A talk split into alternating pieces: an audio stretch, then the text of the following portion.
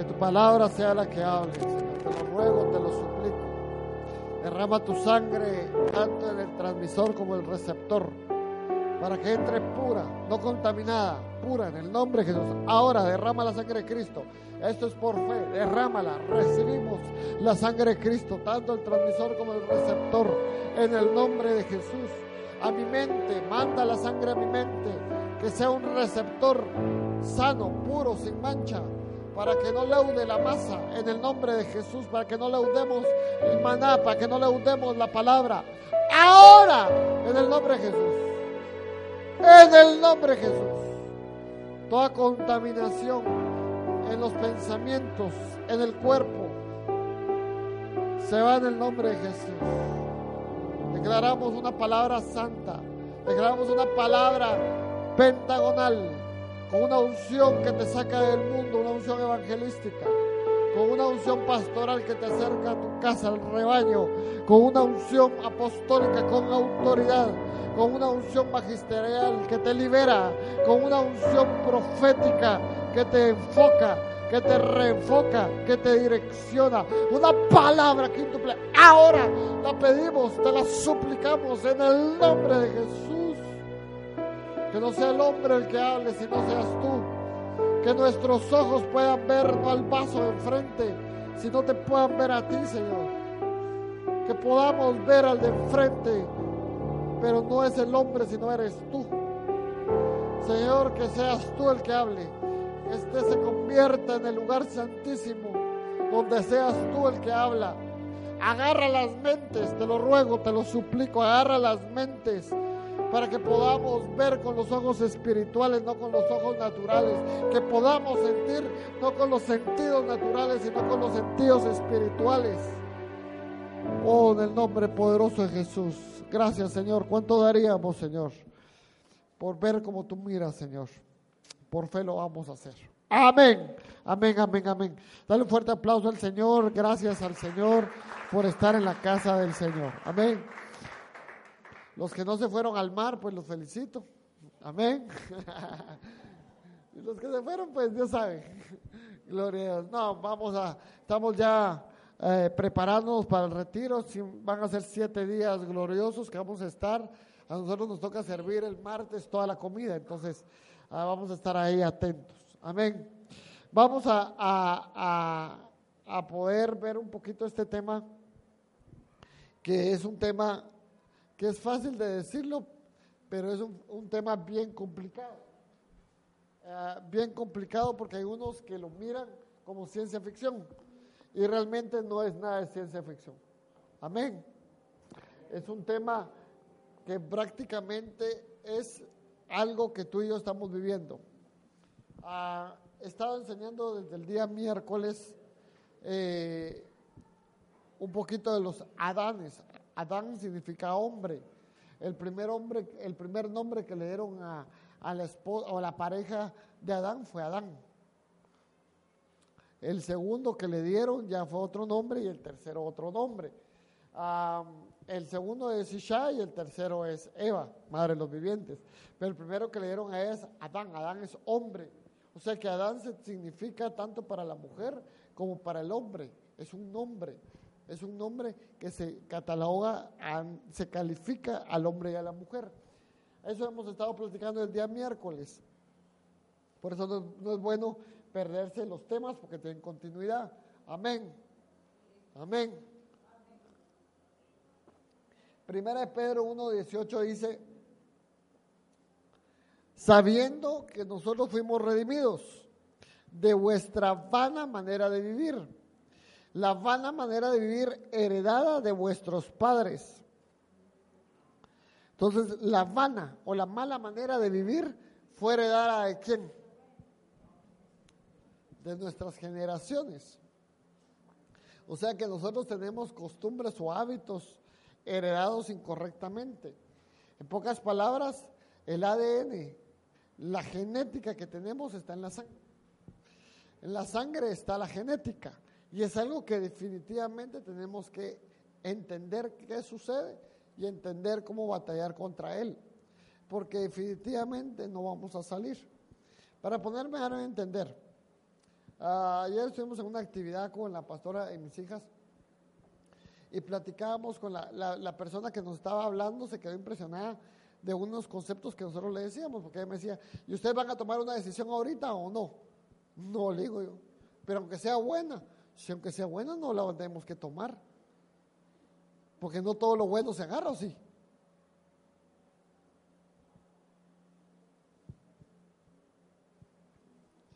Les pongo un ejemplo.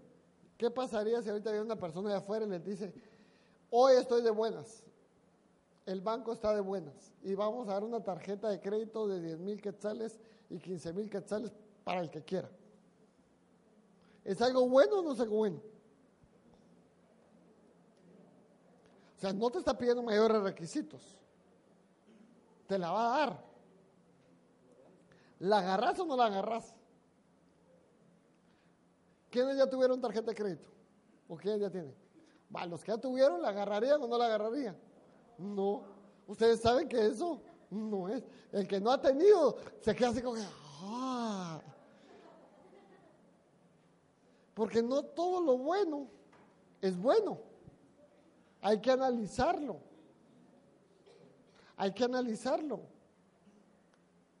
Entonces, muchos, por ejemplo, el marketing o, se mueve a través de, de, transmitirte algo bueno. Agárralo, es pan caliente. Por cuando a mí me dicen, esto que le estamos dando se lo estamos ofreciendo hoy, mañana ya no. Ah, no, dije, aquí hay gato escondido, dije. ¿Cómo es posible que no me dejen analizarlo? Si no me están dejando analizarlo, quiere decir que no va a ser bueno que a la hora de que yo me vaya a mi casa a reflexionar o que yo lo consulte con dos o tres personas, me van a decir no. Entonces, si ellos me están diciendo que tómelo o se le va, que se vaya mejor. Entonces me sabe entender. Pero lamentablemente nosotros hemos agarrado y lo hemos agarrado. ¿Por qué quiero hablar de esto? Porque cuando nosotros agarramos, estábamos platicando con la persona ayer le decía yo, es que nosotros tenemos que cambiar la manera de pensar. Y ella decía, usted ha sido el primero que nos dice esto, parafraseando. Aquí todos vienen sin ese tipo de concepto. Aquí todos vienen con emociones y toman decisiones con emociones. Entonces yo, ella me decía, por eso es que estamos en Guatemala como estamos, somos tercermundistas. Ella misma, la misma vendedora me está diciendo, ustedes son tercermundistas, porque nosotros no analizamos lo que hacemos, sino nosotros somos impulsivos. Entonces, el punto que yo te quiero dar es que tenemos un montón de costumbres heredadas negativamente, heredadas por nuestros padres, que no nos van a dejar avanzar a ningún nivel. Yo solo les voy ahorita un ejemplo tan sencillo de cómo es que compran nuestros padres, cómo compran nuestras generaciones. ¿Cuántos hacen un presupuesto? ¿Cuántos vieron el presupuesto de sus papás alguna vez? ¿Cuántos lo vieron alguna vez el presupuesto? ¿Cuántos su papá se enseñó? Mira, mi hijo, hoy es tu primer salario, vamos a hacer el presupuesto porque ya vas a tener pisto. Entonces, ahora que vas a tener dinero, sentate, te vas a hacer un presupuesto. ¿A quién le enseñaron? Entonces, es difícil entender y comprender que nosotros venimos de un modelo que no es perfecto, de un modelo que es imperfecto. Entonces, a esto quiero llegar. El modelo que nosotros traemos genéticamente es imperfecto. Y como el modelo que traemos, lo hemos analizado, que Dios creó siete Adanes. Siete Adanes. El primer Adán que Dios creó, el mejor dicho, el primer modelo de perfección fue Luzbel. A Luzbel que le dijo, perfecto eras hasta que se halló en ti, en ti, la iniquidad. O sea que Luzbel se enamoró de quién? De la iniquidad, a tal punto en que le alojó un espacio en su corazón. Y la iniquidad no era, eh, no era un sentir, sino era una persona, una identidad femenina, negativa, rebelde. Y Luzbel se enamoró de esa identidad femenina y Dios encontró que él tenía en su corazón un sentimiento hacia esa identidad femenina. Entonces el que era perfecto se volvió imperfecto. Entonces Dios dijo, bueno, no voy a hacer ángel, no voy a hacer gobierno de ángeles, parafaseando lo del día, miércoles. Voy a hacer hombres, humanos. Y el primer humano que hizo fue Adán. El primero que hizo, ¿quién fue? Adán. Entonces, el primer Adán no funcionó y mandó al postrer, al segundo, al tercero, al cuarto, hasta mandar al séptimo Adán. No quiero hablar mucho de los otros porque ya platicamos el miércoles, sino ahí está el, en internet está ahí el, el audio. Entonces, el primero y el séptimo, el séptimo Adán es Jesucristo. Entonces, Jesús es el postrer Adán que nos tiene que llevar hacia arriba. Y Adán es el que nos lleva hacia las cosas genéticas heredadas por nuestros padres. Es el primer Adán. Así también está escrito en 1 Corintios 15, 45. Fue hecho el primer hombre Adán. El primero es alma viviente y el otro es espíritu vivificante. Entonces, el primer Adán es el primer Adán es de la tierra y el segundo Adán es del cielo. Aquí es donde yo quiero que vamos entrando en el tema. El primer es de la tierra, es Adán. Este, este es viviente, no, no tiene vida. Este sí puede dar vida. Este lleva a dónde? A la muerte. Es a la muerte. A mí me gusta mucho por esa, es una de mis marcas favoritas, digamos que para, para, para vestirme. Me gusta mucho esa marca, la, eh, la Under, Under Armour, porque este es el logo de la Under Armour.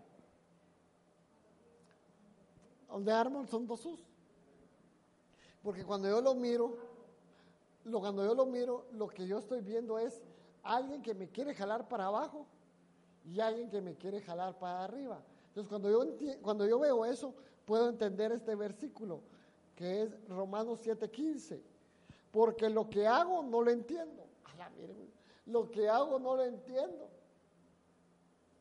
O sea que tú te mueves sin entender. Pues no hago lo que quiero, sino lo que aborrezco. Eso hago. O sea que nosotros hacemos cosas que no queremos, que aborrecemos y que no entendemos. Porque hay una fuerza como la gravedad que nos está jalando para hacer las cosas de la tierra. Es como aquello que no me voy a quemar, no me voy a quemar, y de repente ya me quemé. Ustedes le preguntan al, niño si tocar el fuego es malo. Y el niño lo quiere tocar. Y ustedes es que tocar el fuego es malo. O sea, desde pequeños ellos saben que es malo. Por eso dice, mm, porque lo que hago no lo entiendo. Pues no hago lo que quiero, sino lo que aborrezco. Eso hago. Y si lo que no quiero, eso hago, a es buena. De manera que ya no soy quien hace aquello, sino el pecado que mora en mí. Entonces el pecado es el que nos está jalando, es una fuerza. Por eso yo lo platicaba. Hay muchas bases para hablar de la genética en el ADN. Ah, uno de los últimos descubrimientos que han hecho los científicos es que dicen que el ADN tiene memoria. Es que eso me quedó muy impresionante. El ADN tiene memoria. Entonces, ¿qué quiere decir? Que aunque tú ya no peques, quedó en tu ADN. ¿Qué en tu ADN? O sea que el ADN de vez en cuando va a querer recordarse aquello que tuvo. Por eso es que para poner la base bíblica es el caminante que llega donde Samuel, que hay un caminante que lo visita. Se va y regresa. Se va y visita tus generaciones, de acuerdo al pecado que tú hiciste como para volver a activarlo y volver a encenderlo. Por eso es que nosotros tenemos dos, dos U's. Una que batalla para arriba y otra que batalla para abajo. Si tú sacas una evaluación de los 30 años de cristiano que llevas, cómo han estado los que comenzaron contigo a caminar. ¿Cuántos han logrado subir al primer Adán y cuántos han llegado abajo? Yo me pongo a ver las generaciones con las que yo crecí, el montón de pastores caídos. ahorita hay un pastor buenísimo que era, buenísimo era. Hasta apóstol llegó. Y ahorita cuando uno mira ya no tiene para el alquiler de local. Y ahorita está alquilando un local en una iglesia. Y estábamos hablando de que él tenía una iglesia fácil de unos dos mil miembros por servicio.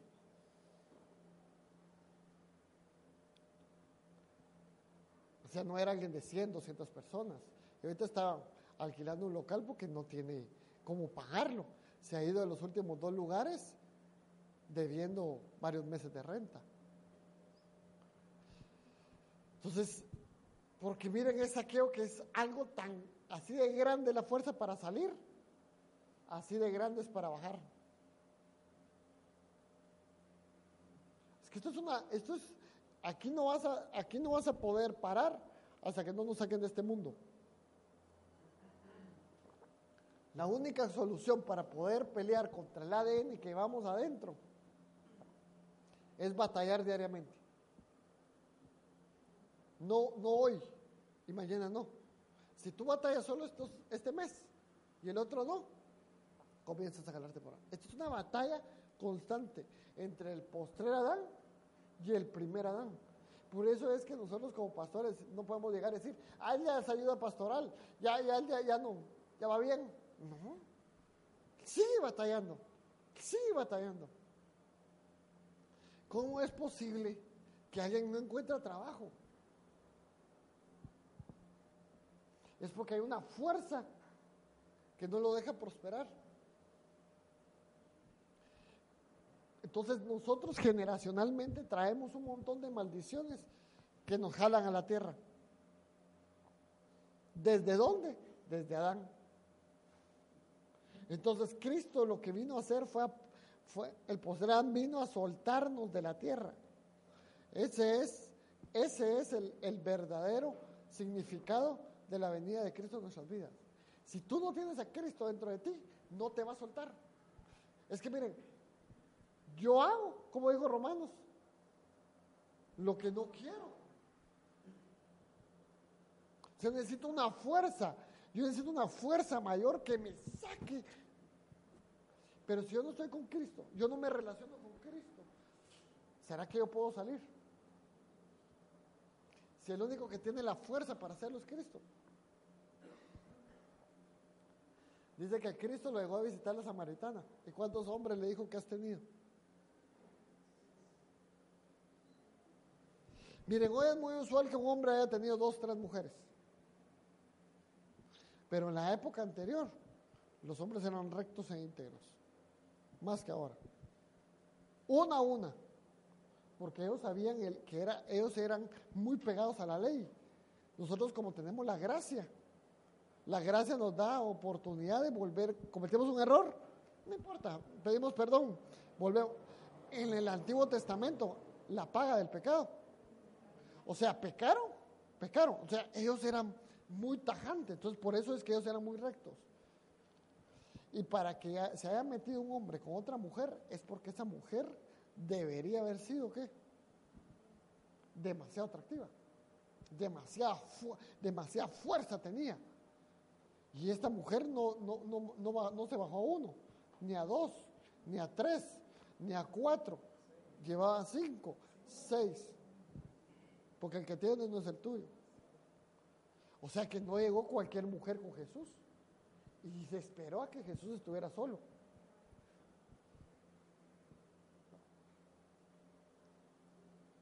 Dijo, este no se me va. Este no se me va. Se lo ve, lo vio que estaba solo. O sea, Jesús pudo. Pudo. Ahora Él dice, yo puedo. Y si tú estás conmigo, tú también vas a poder. Pero si tú no estás conmigo, no vas a poder. O sea que el que está frío espiritualmente es propenso a caer. El que está frío espiritualmente está propenso a caer. Houston, Houston, ¿estás aquí? No, pastor, estoy pensando en los frijoles que dejé en la olla porque es que se me olvidó, salí corriendo. O sea, no estás. Entonces lo que va haciendo es que tu grado o tu umbral de espiritualidad va disminuyendo. A tal punto en que tus fuerzas van menguando. Y cuando llega el pecado, caes.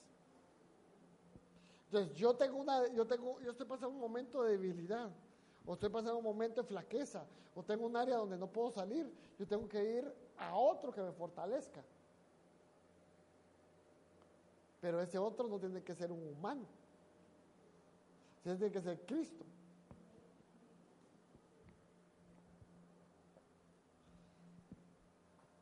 Si yo solo busco una vez a la semana, ¿será que me fortalezco? Hay gente que sí, porque realmente están bien.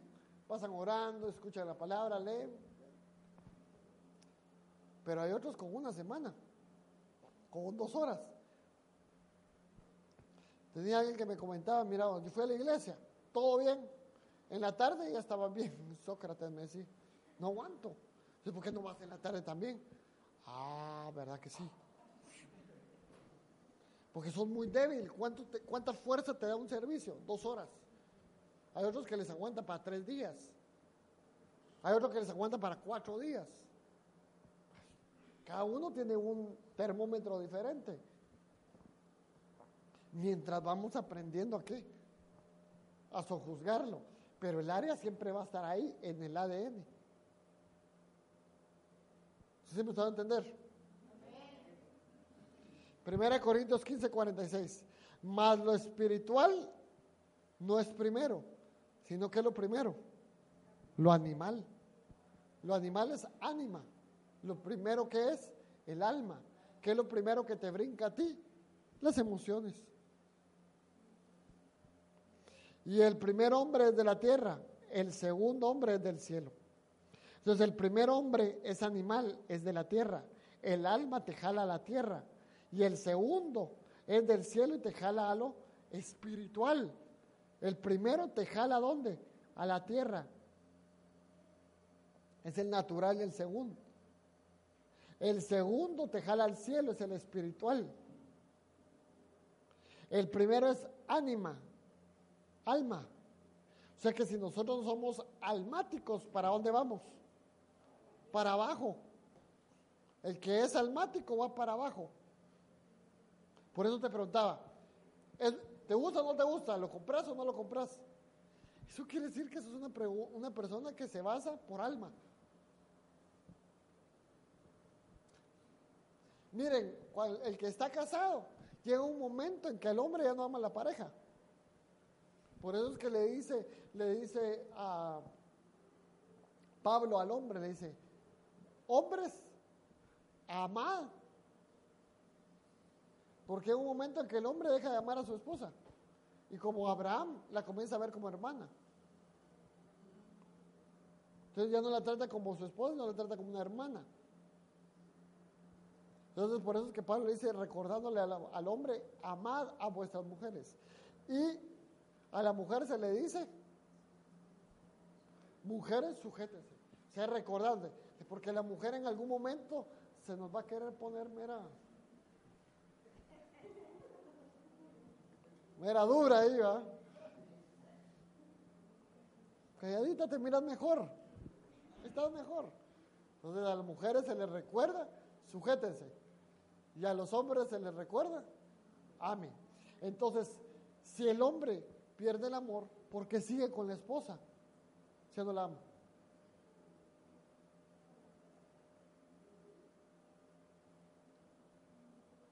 Porque el hombre ya aprendió que esto es lo que tengo.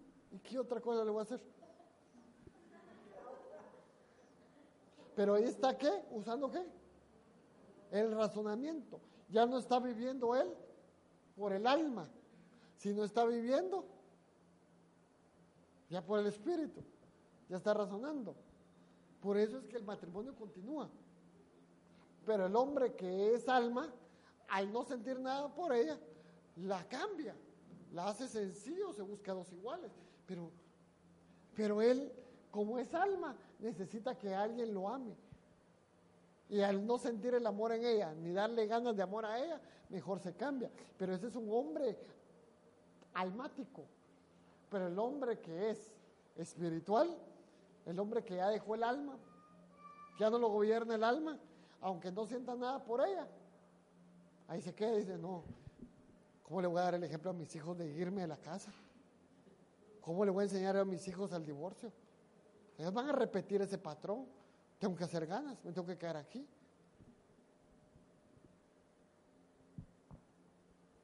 Y en la cama, como dijo aquel salmista, hay pingüinos en la cama, dijo aquel. Es un hielo tremendo.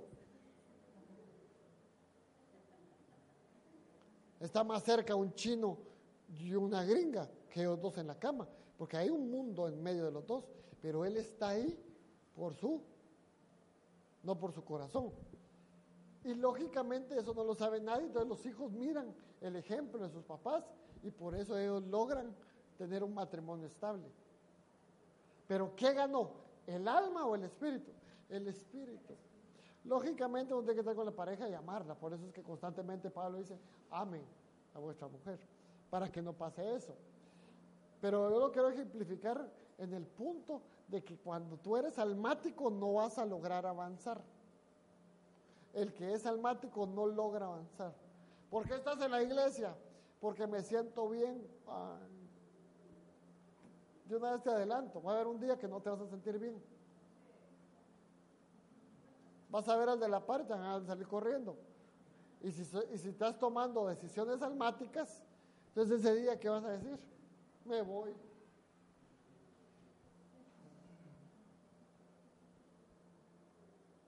¿Por qué tu hijo está en la casa? Porque te ama.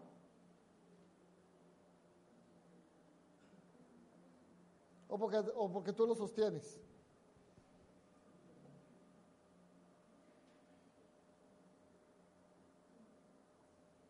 Porque lo sostienes. Porque cuando uno sienta al hijo a la mesa a platicar, no quiere hablar. Ah, sí, oh, mm, tal vez. O sea, no ama. Él está porque la mente le dice. No te queda otra porque no tienes a dónde irte. Aquí tenés quien te lava, quien te plancha y quien te hace la comida. Entonces aquí me quedo. O sea, la lógica. No es por amor. Miren, yo lo que quiero verlos es que, que, que que nosotros nos movemos por dos cosas. Nos movemos por y por Entonces realmente nosotros no deberíamos movernos por alma. No estoy diciendo que no ames ni que ames, ni que valores, sino lo que te estoy diciendo es que aunque ames, debes tomar decisiones en el espíritu.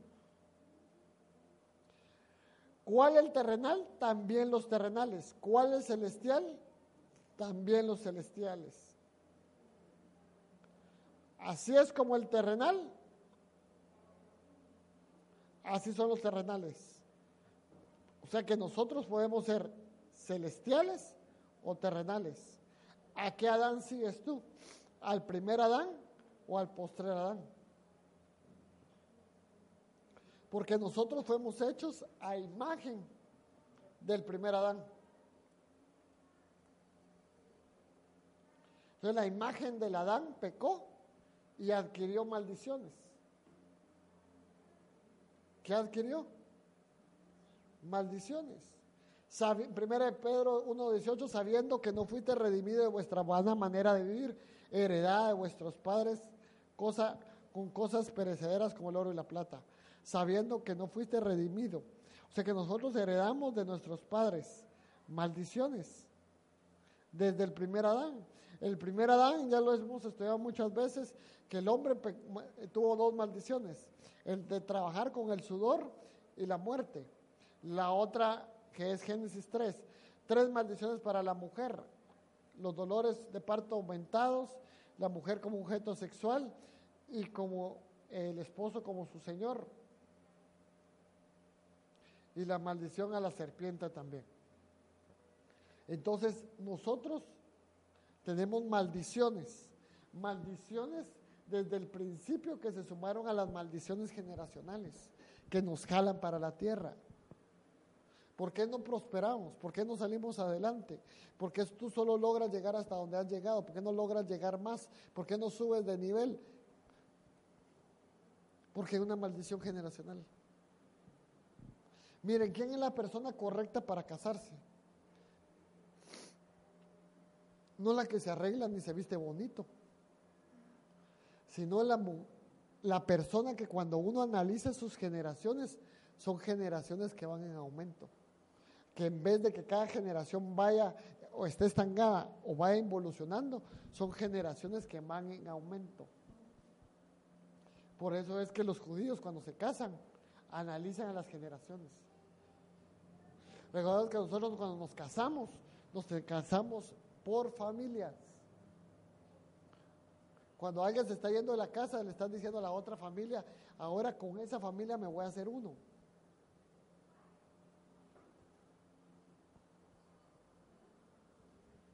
Porque tú has trabajado para heredar algo a tus hijos. Ahora tus hijos, cuando se hagan uno con la otra personota, ¿qué es lo que va a pasar? Como se puede potencializar lo que tú has hecho, ¿se puede qué? Se puede agarrar todo tu trabajo de años a la basura. ¿Por qué? Porque se unió a una familia que en vez de tener más, a eso iba a llegar, luz, está más contaminado.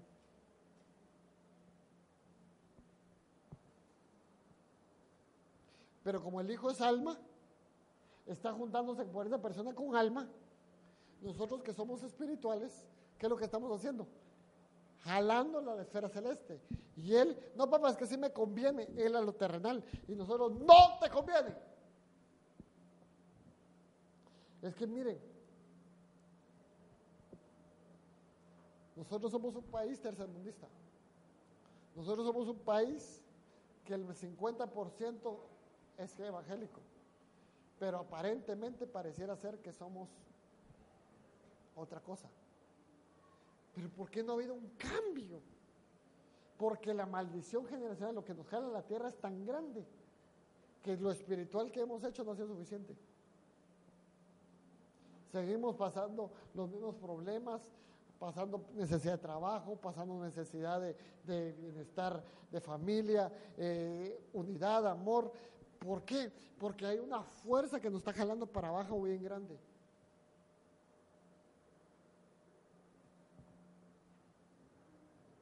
Y encima de todo, el esfuerzo que tú estás haciendo, miren, ¿cuánto esfuerzo están ustedes haciendo a la semana, al año?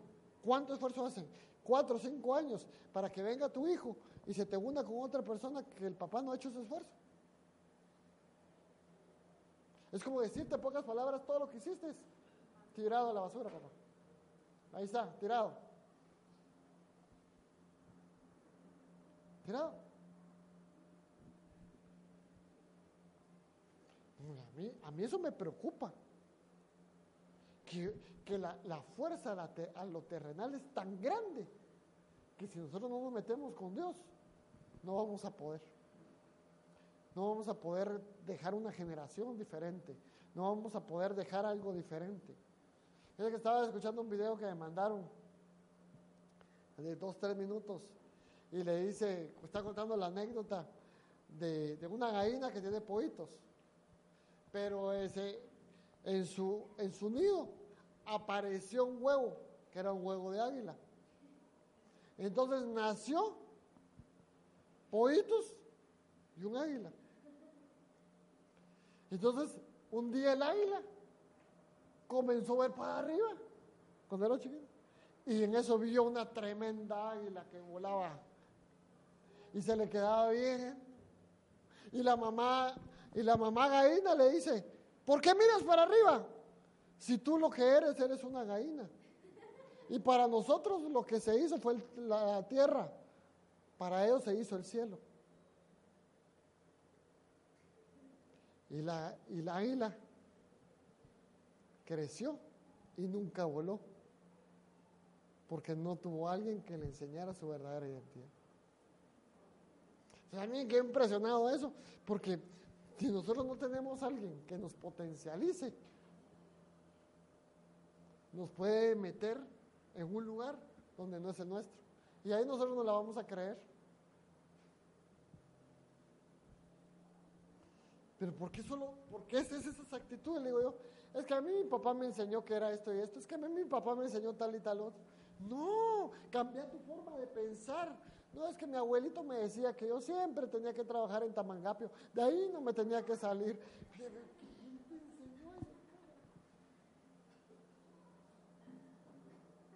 ¿Por qué no cambias tu forma de ser? Es que mi papá lo único que ganaba son tres mil quetzales. Mi abuelito sueldo mínimo. Y yo un poquito arriba del mínimo. ¿Y cuánto poquito? 100 más. Ah. O sea, jalándolo a la tierra. Nosotros tenemos que salir de la tierra. ¿Por qué no haces otra función en tu trabajo?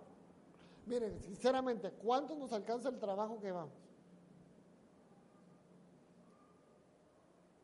Pues más o menos. A mí no, pasó porque estos mis hijos como que fueran huérfanos, comen y comen y comen.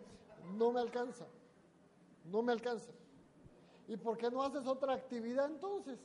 Ah, otra actividad es que estoy cansado. ¿Por qué no haces otra actividad? Porque es una fuerza que te está jalando para dónde? Para abajo. Y por más que tú quieras decir, no, yo voy a salir, voy al día siguiente voy a hacer algo, algo te desanima. Y al día siguiente ya no haces nada. Ahí está la gente que pone un negocio, a los dos meses lo cerró. No funcionó. Se desanimaron. Porque es una fuerza que te jala. Son maldiciones generacionales. No pudo tu abuelo, no pudo tu papá, tampoco tú vas a poder.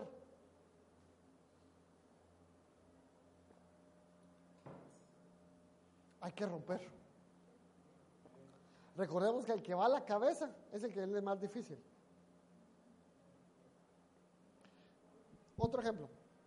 Hay una familia. Este está luchando con las drogas y este está luchando con, con su familia. El de las drogas no está luchando por tener una familia estable, porque el papá ya le dio, el papá tuvo una familia estable y los abuelos tuvieron una familia estable. Abuelos, papás, por lo tanto él él no tiene que pelear con eso. Para él eso le es sencillo. Pero el papá se drogó. El abuelo se drogó. Entonces ahora él qué va a hacer? Pero ahora tiene que romper él eso. Eso sí le va a costar. Mantener una familia estable no es tanta lucha, porque hubo alguien que batalló arriba.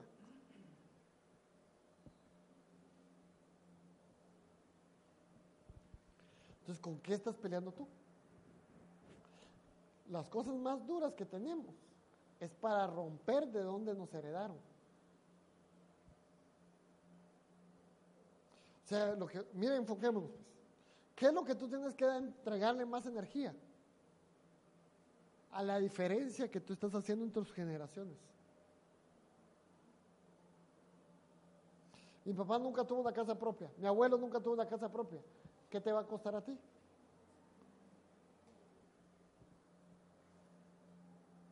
O sea, te debe ser fácil tener algo propio. No se me está a entender. Miren, por, por eso, ir a la cabeza no es sencillo. Yo por eso, yo por eso les tengo más misericordia al que sé, es que pasó, usted le perdona mucho a aquel, es que aquel está rompiendo algo que traía generacionalmente. En cambio tú, tus papás fueron un ejemplo, tus abuelos fueron un ejemplo. Entonces a ti te es más fácil que él. Entonces no te compares. Porque el esfuerzo que el otro está haciendo es mayor. La fuerza que le está jalando a la tierra el otro es mayor que la tuya. Son dos fuerzas. Yo cuando entendí ese tema dije, oh, Padre de la Gloria, hay áreas en mi vida que por eso es que yo digo, Dios mío, ahora no salgo. Y yo me quedo Y es una fuerza que se fue la cabeza del agua y así hay que estar. Pero hay gente que se cansa de pelear y un día que dice, Ya no más. Entonces yo lo que le quiero decir es, no hay que dejar de batallar. Es una batalla constante. Es una batalla constante. Así como hemos traído, 1 Corintios 15, 49, así como hemos traído la imagen del terrenal, traeremos también la del celestial. O sea que ya nos dicen aquí la promesa, que en el pasado teníamos la imagen del terrenal, pero tenemos que tener en el futuro la imagen del celestial. Tenemos que desear lo celestial. O sea, eso es una batalla constante, a buscar la imagen del celestial. No baje la guardia, sigue, no te detengas, vamos. Pégate a otro que va adelante. Pégate a uno que mira para adelante, no que mire para atrás. Ah, tan lindo. ¿Se acuerdan el verano del 86? Ah, amor de verano. Está viendo para atrás y no ha dejado avanzar porque sigue viendo para atrás. Es que, pastor, con la que me debería haber casado no es con la que tengo, sino con la que conocí hace 10 años. Pero por andar en esas tonteras, se me fue. No, pero no mires para atrás, ya ahora, borrón, pum. Adelante. No, no te puedes gozar a la mujer de tu juventud porque no es esa, pues, pero, pero para adelante, para adelante, para adelante, para adelante, para adelante. Mira para adelante. Ya no mires para atrás. Porque si volteamos para atrás, vamos a ver caos. Y no solo tú, sino yo y todos nosotros. Vamos a ver caos. Malas decisiones, eh, eh, batallas perdidas, eh, conflictos generacionales. Si, si nosotros fuéramos famosos, tienen por dónde los periodistas de sacarnos y hacernos pedazos en las redes sociales.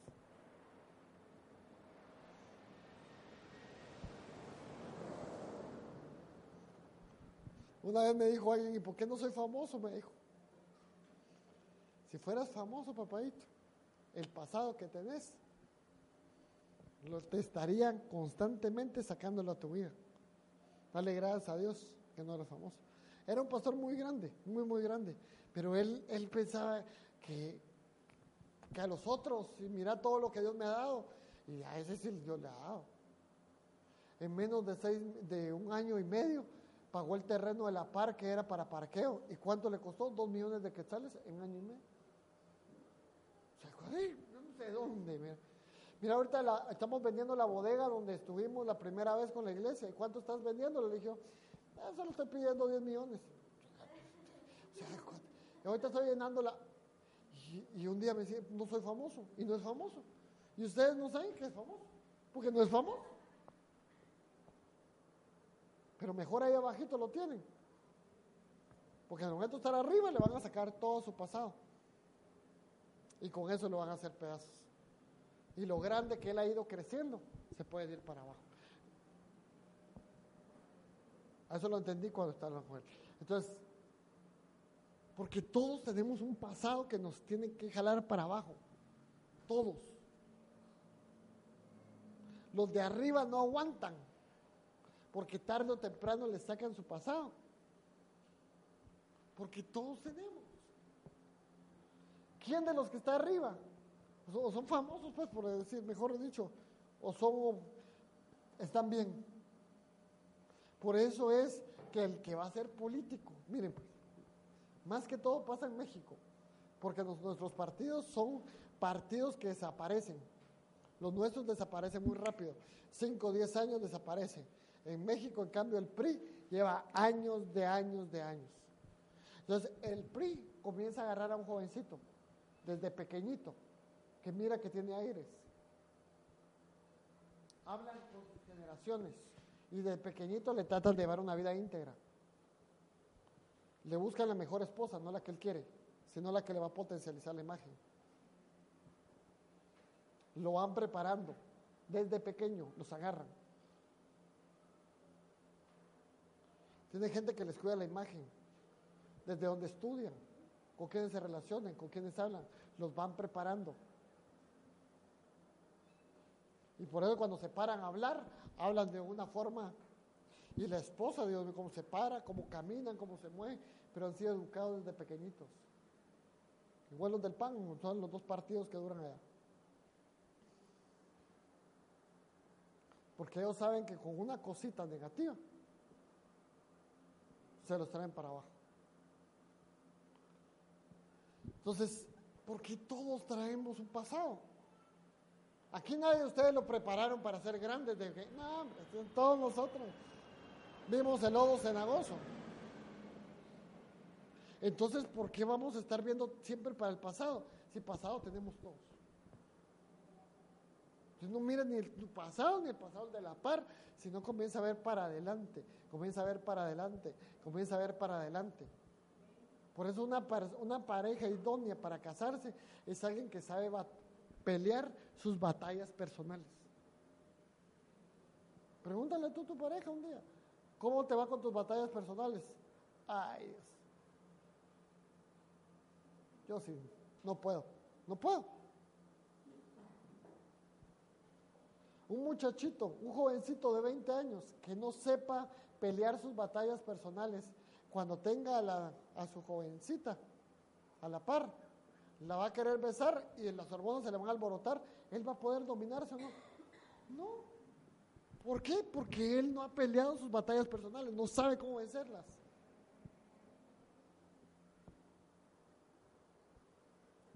Ustedes tienen un grupo de amigos donde tienen a su hijo, tienen que estar en el grupo donde el líder de ese grupo sabe, sabe pelear batallas personales, sabe dominarse.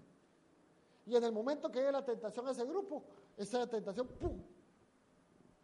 Es que son sanos, sí, yo sé que son sanos, pero va a llegar un momento que va a llegar la tentación a ese grupo. ¿Qué tentación? De todo.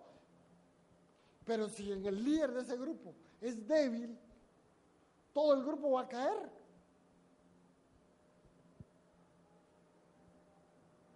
Porque siempre hay un liderazgo mayor que nosotros. Siempre hay un líder mayor que nosotros. Aunque nuestros hijos nosotros les enseñamos a ser líder, siempre hay otro más líder. No sé si me están a entender. Lo que a mí me preocupa es la batalla personal que tenemos, que nos lleva a involucionar. Que van bien en la iglesia un año, dos años, tres años, y de ahí, ¿qué pasa? ¡Puf! Ya no aguantaron. ¿Y qué pasó? Si tan bonito que ibas, ¿cómo ibas avanzando bien? Ay, sí, vos, pero ah, es que me pasaron cosas por acá. Pero algún día voy a regresar. Perdieron la batalla personal. Y ahora que nosotros ya llevamos la iglesia más de 3, 4 años, ya nos damos cuenta que hubo gente que al principio se miraba ahí sentada haciendo un esfuerzo por continuar. ¿Y dónde están? Llegó un momento en que dijeron ya no gracias, pero no porque es que ya no aguantaron con su batalla personal. Llegó un momento en que la batalla que estaban viviendo ya los venció y los derrotó y dijeron, no puedo más. Tengo que aceptar. Así soy y así me voy a quedar. Nosotros tenemos que deshacernos de lo terrenal. Tenemos que deshacernos del terrenal. Y para podernos deshacer de lo terrenal, se tiene que cumplir Hebreos 12:4. Porque no habéis resistido hasta la sangre combatiendo contra el pecado. Pues todavía no habéis resistido hasta derramar sangre combatiendo con el pecado. Entonces nosotros tenemos que llegar al punto de derramar la sangre. Tenemos que llegar al punto de hasta derramar la sangre. Es que miren, la lucha que tenemos es de, vida o muerte.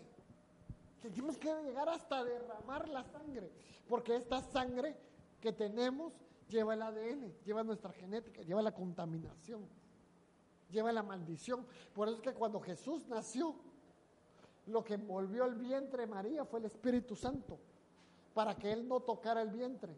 Porque si Jesús tocaba el vientre, se iba a contaminar con esa sangre de ella. Porque ella, traía una maldición generacional. Por eso es que Jesús lo envolvió en el vientre, lo envolvió el Espíritu Santo. lo fecundó el Padre. O sea, el esperma era el esperma del Padre que entró ahí. Es un milagro. Pero él no traía cordón umbilical. Porque si él hubiera traído cordón umbilical, él hubiera nacido ya con pecado.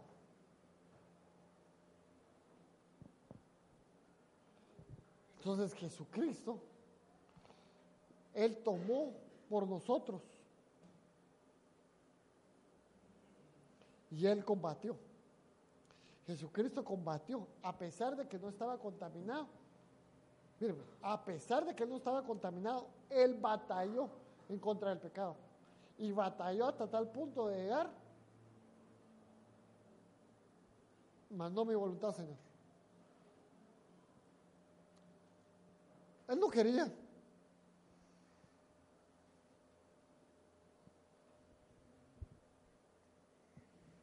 Porque el plan original no era sangre, sino el plan original que era.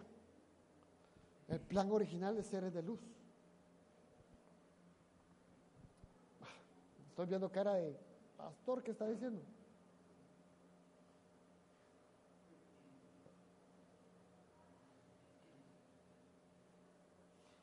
Nosotros tenemos que batallar contra la sangre. Entonces, ah, Dios mío. Cuando Dios hizo a Adán, lo sacó del huerto.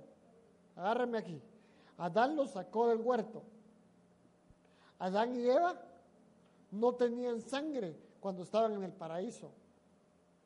Cuando, los, cuando pecan, los saca del paraíso y les ponen sangre. Por eso es que dice, carne y sangre no puede heredar el reino.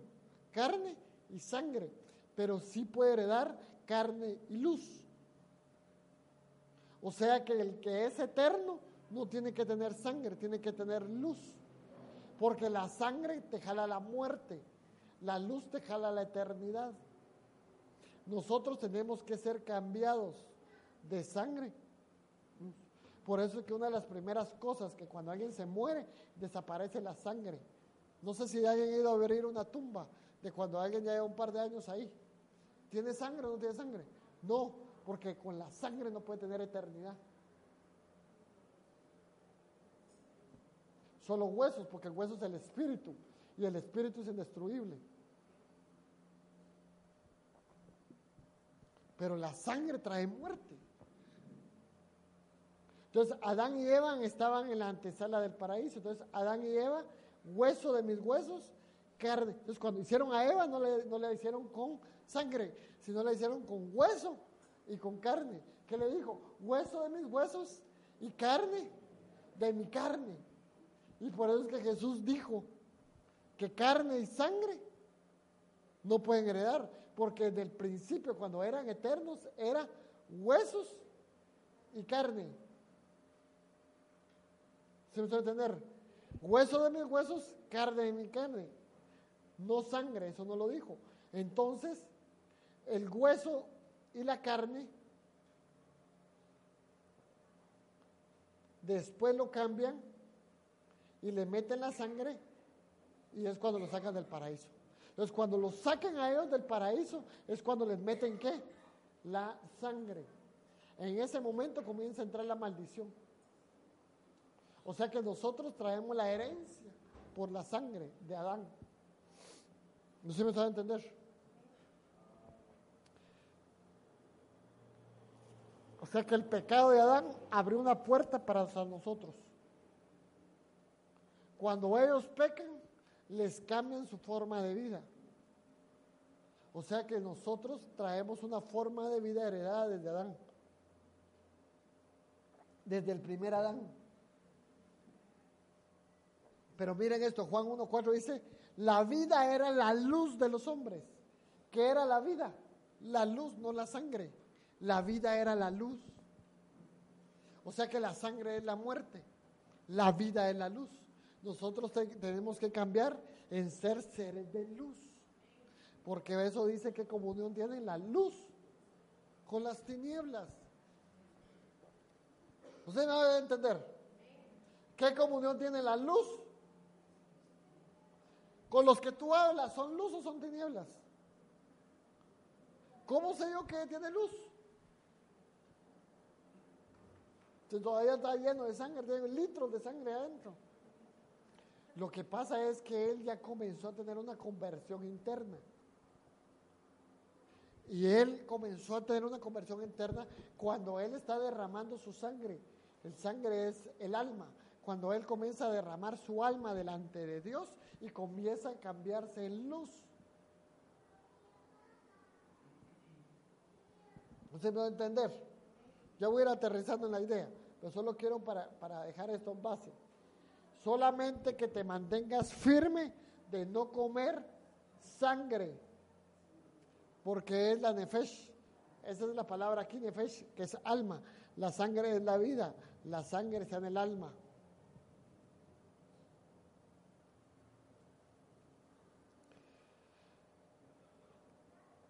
Cuando ellos no habían pecado, lo que corría en sus venas era luz y no sangre.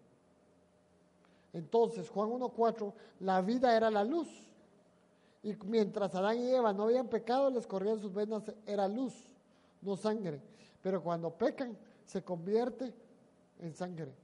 O sea que el pecado los llevó a la sangre. Por eso es que nosotros tenemos que dejar la sangre y de volvernos seres lumínicos. Al volvernos seres de luz, vamos a tener que comenzar a cumplir el plan original de Dios, que es ir y predicar por todo el cosmos. Sea que nosotros estamos recuperando lo que se perdió Nosotros tenemos que volver a ser seres de luz, pero la sangre no nos quiere dejar, el alma, las emociones. Y él respondió y dijo, te oí en el huerto y tuve miedo, Génesis 3.10, porque estaba desnudo y me escondí.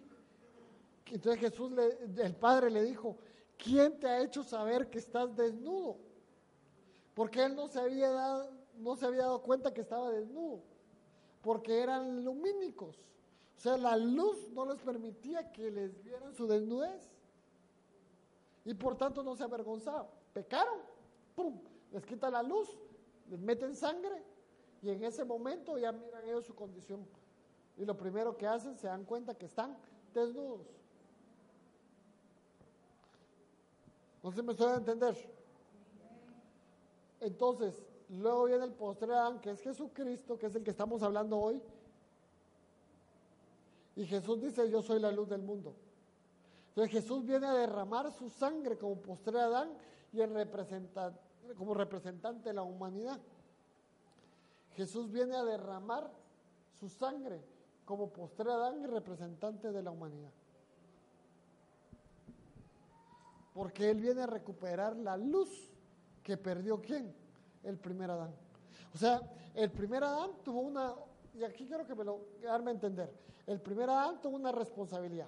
La responsabilidad del primer Adán fue ir multiplicados, fructificados, sojuzgar la tierra, llenar la tierra. Esa fue la comisión del Adán. Pero el Adán no la cumplió, pecó. Entonces viene Jesucristo y lo primero que él viene a hacer que es a recuperar la luz. Cuando Jesús recuperó la luz, ahora viene a cumplir el plan original de Dios, que es ir y multiplicados. Por eso es que cuando Jesús recuperó ya la luz, ¿qué, fue la, qué es lo que le dijo a sus discípulos? Ir y hacer discípulos. No se los dijo al principio de su ministerio, se los dijo hasta el final. ¿Por qué? Porque ya había recuperado la luz. Entonces, cuando nosotros comenzamos a recuperar la luz, nos va a tocar la gran comisión. Y la gran comisión es ir y hacer discípulos. Por eso es que alguien que no puede hacer discípulos es alguien que todavía, ay, pastor, yo quisiera, pero no puedo. ¿Pero por qué no puedes? Porque todavía tienes sangre. La mayor cantidad de ti hay sangre.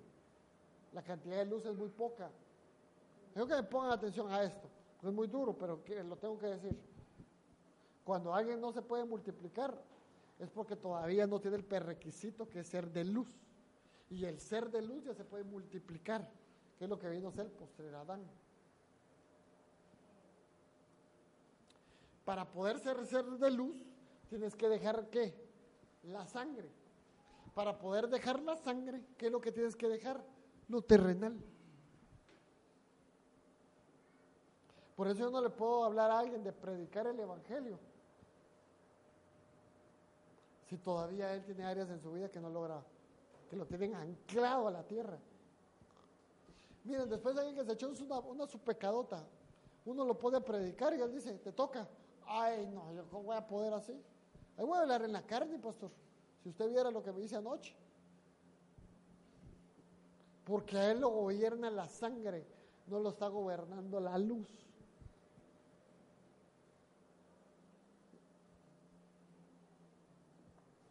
No sé si me estoy a entender.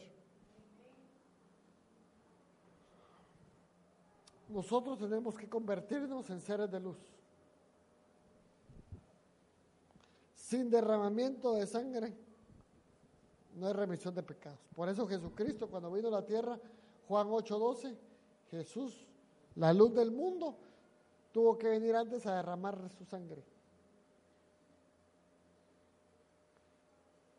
Entonces el postrer Adán, el postrer Adán viene a recuperar la luz que se había perdido.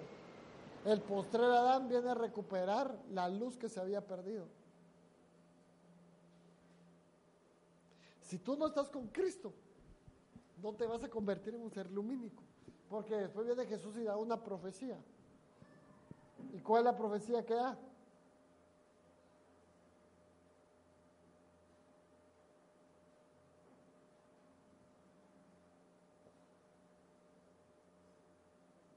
Vosotros sois la luz del mundo. Mejor porque se me cerró. Vosotros sois la luz del mundo. Entonces, ¿ahora quién es la luz? Ahora nosotros somos la luz.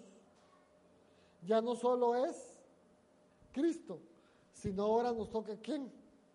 A nosotros ser la luz.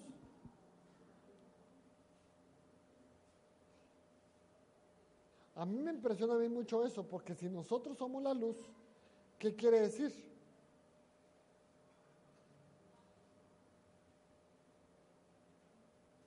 Mateo 5:14. Vosotros sois la luz del mundo. Entonces ya Cristo ya venció y ahora nos toca a nosotros. Entonces nosotros comienza nuestro proceso de convertirnos en ser lumínico cuando hacemos la oración de fe. Romanos 19. Si confesaras con tu boca que Jesús es el Señor y creas en tu corazón que Dios lo levantó a los muertos, serás que salvo. Entonces nosotros, cuando hacemos la confesión de, de, fe con nuestra boca, comenzamos a volvernos para que cuando sea el bimá de Cristo, nosotros ya podamos ser seres de carne y luz para poder enredar el reino. Entonces, cuando nosotros aceptamos a Cristo como nuestro Señor y Salvador, Salvador, comienza el proceso de sacar la sangre y comenzar a meterse a la luz. Aquí es el punto de Santa Cena. A esto se le llama diálisis. Sacar la sangre por luz. Y se hace a través de qué? De la Santa Cena. Entonces, yo saco la sangre, meto la luz.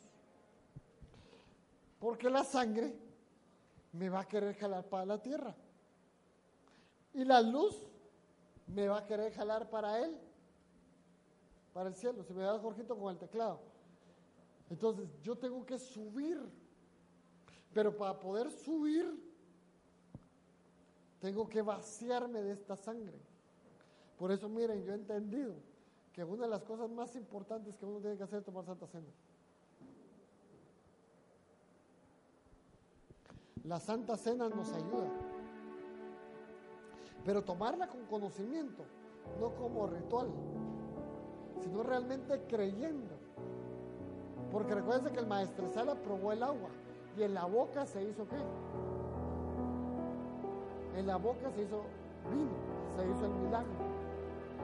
Entonces, si yo no tengo fe, yo voy a estar tomando hoy juguito de uva, vino, eh, lo que sea toque, diría alguien que te quite el calor. Voy a estar tomando algo que al final, que al final, un efecto. O sea que no solo es de tomar Santa Cena, sino de tener fe, para que lo que yo esté digiriendo, yo lo crea. Y así mi sangre comienza a tener una conversión en ser Porque cuando estamos tomando el, agua, eh, el, el maestresala probó el agua, cuando nosotros estamos tomando el vino, el vino eh, o el la Santa Cena, el vino es la sangre de Cristo. Entonces, yo estoy dejando mi sangre por la sangre de Cristo. Pero Cristo derramó su sangre y la convirtió en luz. Vamos todos ahí. Entonces, vamos a convertir en portadores de la luz. Por eso cada vez que tú tengas Santa Cena, hay un porcentaje en tu vida que es de luz. Por eso dice la palabra, no te unas al yugo, porque qué comunión tendrá. No se junten ustedes con alguien que no tenga luz. Y el que no tiene luz es porque no está tomando Santa Cena. No sé si me entender. No se junten ustedes con alguien que no toma Santa Cena. Ustedes quieren que sus hijos sean seres lumínicos denle en Santa Cena. Pero con conocimiento, si no van a agarrar los panitos y los tiran para el aire. Te lo comes tú, pero como yo, como que fueran angelitos. Con conocimiento. No dejen que sus hijos anden con tinieblas. Ustedes sean celosos de que sus hijos anden con gente de luz. ¿Y quién es la gente de luz? Es generaciones que están tomando Santa Cena. Y yo le estoy dando los parámetros, ustedes ya si los quieren los agarran. Pero yo no permitiría que mi hija anduviera de arriba para abajo con alguien que su papá no toma Santa Cena. Porque en vez de estar haciéndole una transfusión a esa persona de sangre a luz, lo está volviendo más terreno. En vez de volverse, lo está jalando. Por eso es que eso es bien importante. Yo, yo crecí en una iglesia donde los servidores no tomaban Santa Cena porque estaban sirviendo. Si lo más importante es la transfusión, se van a tener que esperar otro mes más para poder recibir esa transfusión. Si los que tienen diálisis, cuando les toca su, los que, tienen, los que les hacen diálisis, cuando les toca su, su, su cita, si no van, es peligroso. Ellos sin contabilizado. Ya me toca, ya me toca. Y hasta se ponen eléctricos. Ya andan mal. Porque tienen que cambiarse. Está sucia su sangre. Y se tiene que convertir en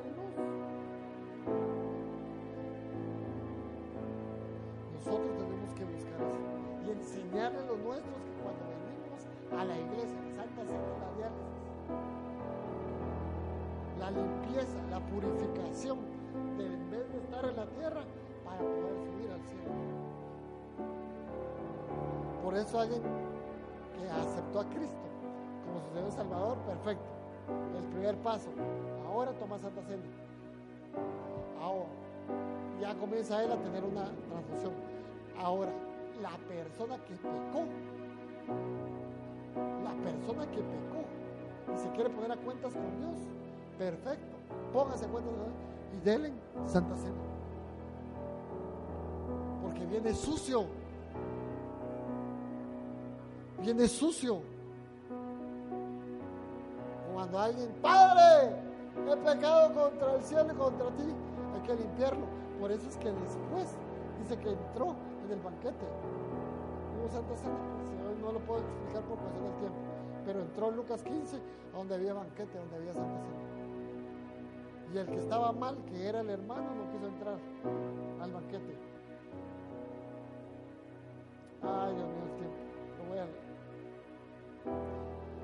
Entonces, amados, con esto terminamos. Si me ayudas ahí, tenemos que batallar hasta derramar la sangre. Hacemos los elementos tenemos que batallar hasta derramar la sangre para que en su lugar venga la luz y nos podamos convertir en seres lumínicos. Poder ser sea seres lumínicos. Tenemos que batallar. Ven, no podemos quedarnos atrás. Porque le quiero tomar fotos. Margarita,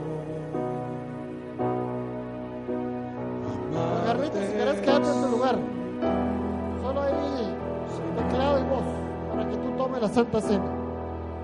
Yo quiero que la tomemos. Yo siento de parte de Dios que nosotros tenemos que ponernos a cuentas delante de Dios.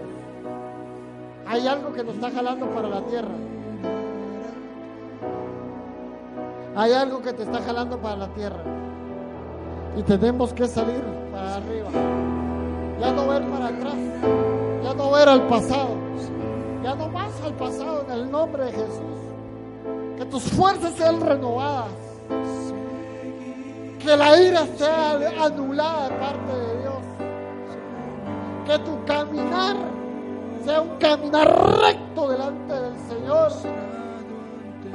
Que si no hubo integridad en el pasado, venga la integridad.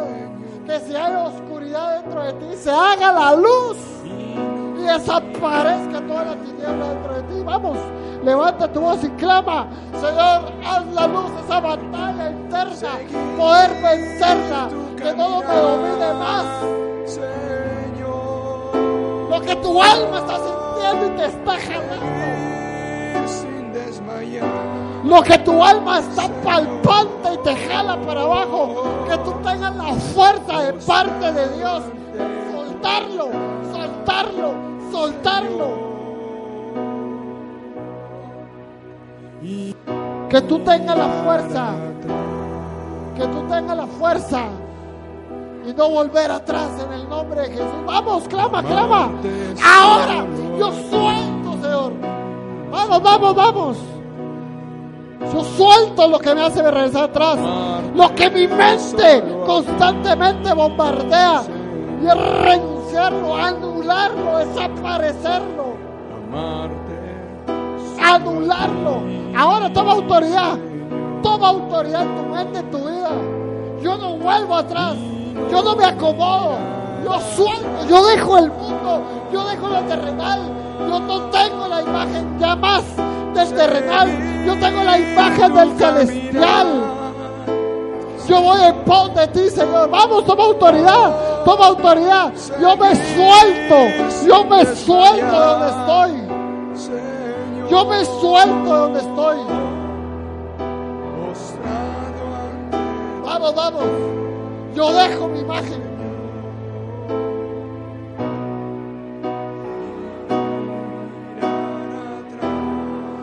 Seguir tu caminar, Señor. Seguir tu Seguir tu caminar, Señor. Señor. Ya no más para atrás. Ya no involucionar. Seguir Sin desmayar, Señor. Ser un ser de luz. Ser un ser de luz. La Santa Cena te da la oportunidad nuevamente.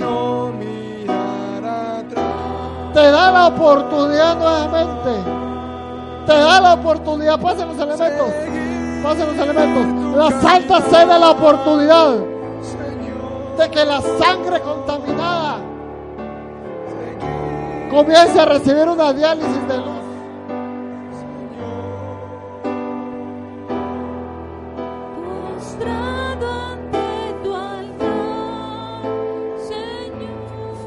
Eso es, eso es.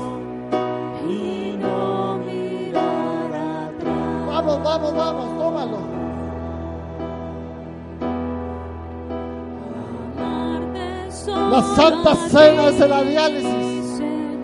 Ya no más atrás. Con fuerzas para adelante. Con fuerzas para adelante. Que la gloria postrera es mayor que la primera. Que los años que están por venir son los mejores, que el tiempo que está por venir es el mejor, que el tiempo que está por venir es el mejor, que el tiempo que, está por venir es mejor. Romper toda cadena generacional de maldición en el nombre de Jesús. En el nombre de Jesús. Toda maldición generacional a mis entrañas, a mis generaciones. Soltar a mis hijas, soltar a mis nietos. Soltar a mis nietos, los suelto, los suelto, yo los suelto, yo los suelto, yo me suelto, yo suelto a mi pareja, yo suelto de todo lo que está en mis lomos, yo los suelto. ¡Oh, solo corre, monte, no van a caer! ¡Fuera en nombre de Jesús! ¡Fuera!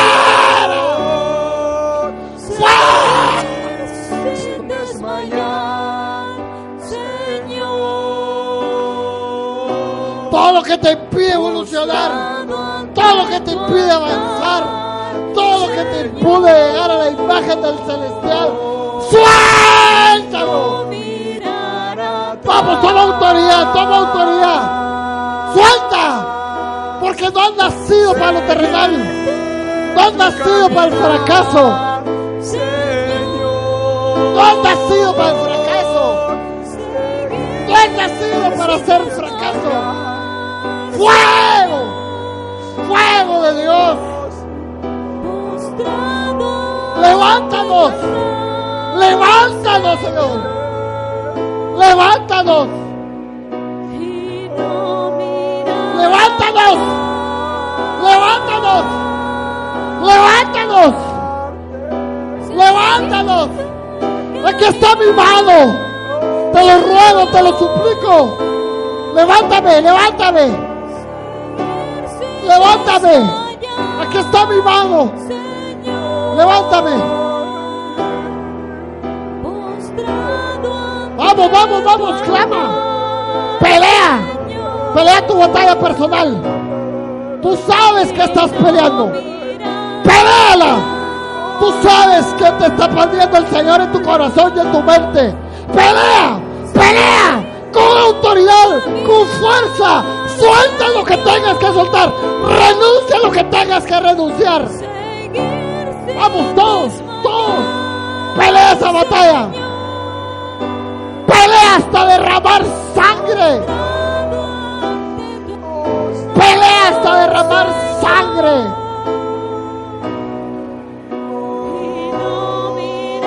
Pelea hasta derramar sangre. Pelea por tu vida. Pelea por tus generaciones. Rompe el patrón negativo que traes. Rómpelo. Yo lo rompo, yo lo rompo, yo lo rompo, yo lo rompo. Yo lo anulo, yo lo cancelo.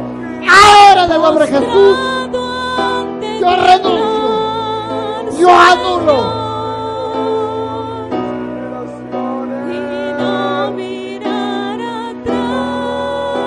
Yo lo anulo, yo lo rompo.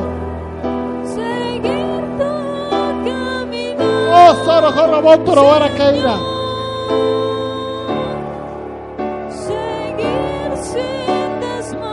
Seguir, seguir. Sin desmayar. Oh, corro montoro, ahora que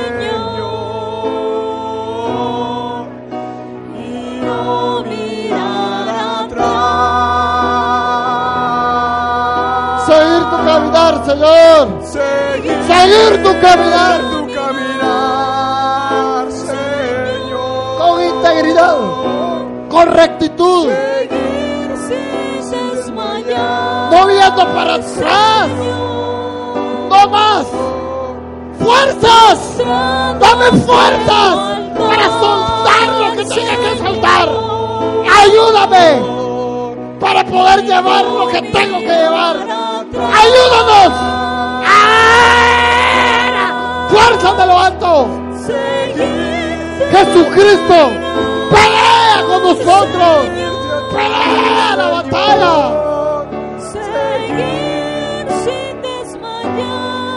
Pelea la batalla. generación pura, una generación limpia, una generación sin mancha. ¡Ay, abajo de mis lomos! ¡Abajo de mis lomos! ¡Abajo de mis lomos! ¡Oh, que mis hijos lleguen mucho más lejos!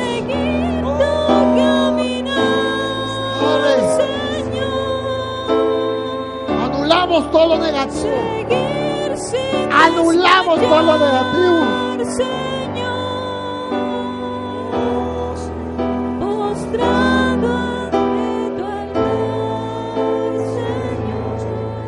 Soro, jorro, monto, roboro, keira, barra, sirra, kira, manta, barra, keira. Pelea, Luisito. Luis Galindo, pelea la batalla, dice el Señor. Pelea, dice.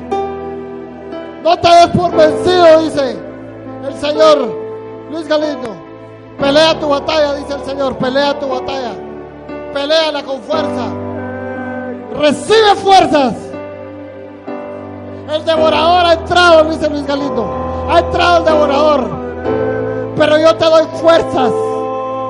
Yo estoy contigo para vencerlo.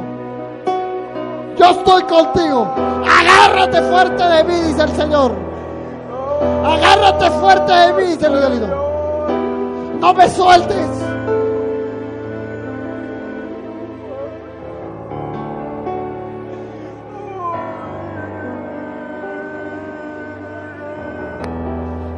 Venido a pedir tu vida.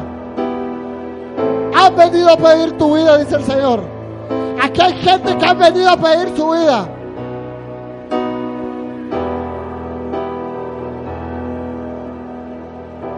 Aquí hay gente que el enemigo acaba de pedir su vida.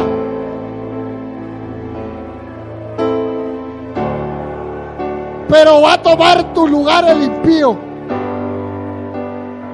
El impío tomará el lugar del justo. Y el devorador y el destructor y el que te ha querido matar no te va a poder tocar. Porque el impío toma tu lugar. El impío va a tomar tu lugar. Al justo no se le toca. Al justo no se le toca. Al justo no se le toca. Al justo no se le toca. Al justo no se le toca. Y no lo estoy hablando solo por ustedes. Es para lo que está en los espacios celestes. Que al justo no se le toca. Yo soy justo. Mi casa es justa. Tengo hijos justos. Al justo no se le toca. El pío toma su lugar. El devorador pasa de largo. En mi casa, en los míos, pasa de largo. Hasta lo corro monto la hora que irá.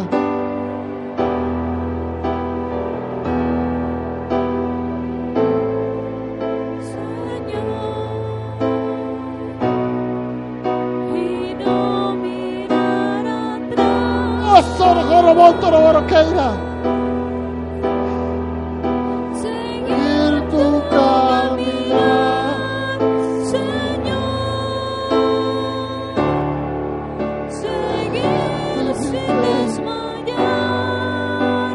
Es.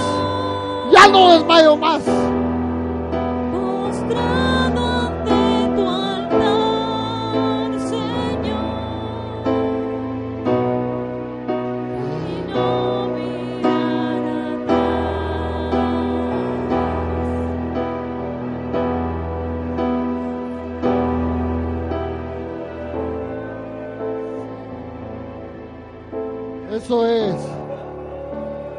Todos del pan y seguimos esa batalla que estamos peleando. Tomamos todos del pan y muramos a eso. Muramos a lo terrenal. Muramos a lo que nos involuciona. Vamos, come todo del pan, todo el pan. Come, come y pelea tu batalla.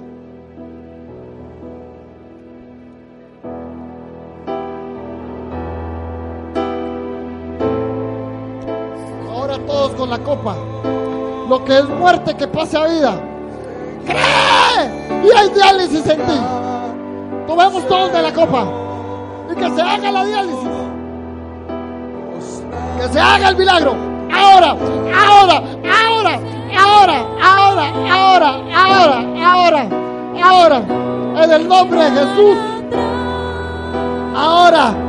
Que se haga la diálisis. El poder de Dios. Que se haga el poder de Dios dentro de ti. Que se ocurra el milagro. Que ocurra el milagro. Que ocurra el milagro. Que toda contaminación quede anulada en nosotros. Quede anulada toda contaminación en nosotros, en nuestras generaciones. En el nombre de Jesús, en el nombre de Jesús, en el nombre de Jesús, en el nombre de Jesús. Quede anulada toda contaminación. Quede anulada, quede cancelada. Que ya fuera. Ahora. Vamos con autoridad. Con autoridad rompe. Rompe. Rompe. Solo a ti. Lo que hay que romper. Vamos. Aprovecha el Kairos de Dios. Este es el Kairos, este es el Kairos. Este es el tiempo de tu liberación, iglesia. Este es el tiempo de tu liberación. Es el tiempo.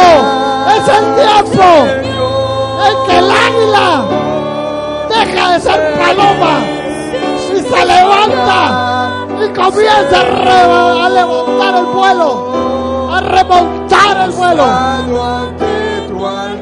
es el tiempo.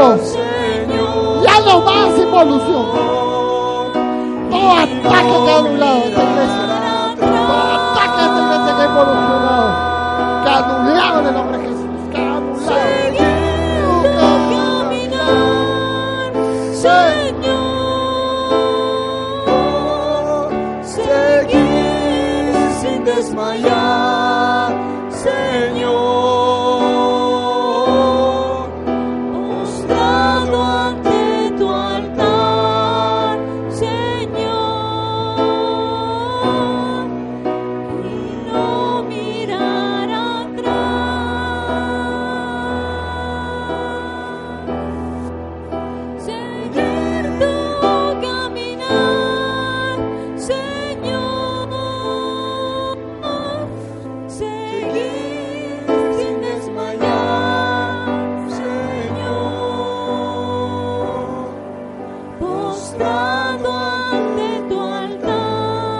Eso es, eso es. Terminemos adorando. En el nombre de Jesús. y Gracias, Señor. Gracias, gracias, gracias. Terminemos adorando, terminemos adorando.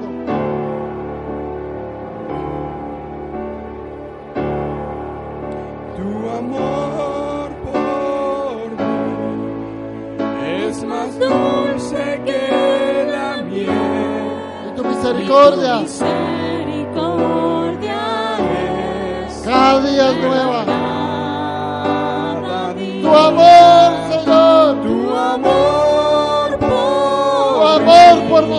es más dulce que es más dulce que la miel. y tu misericordia Tu misericordia, Señor, nueva es cada nueva cada día. y es por eso que te alabo. y es por eso que te sigo. y es por eso que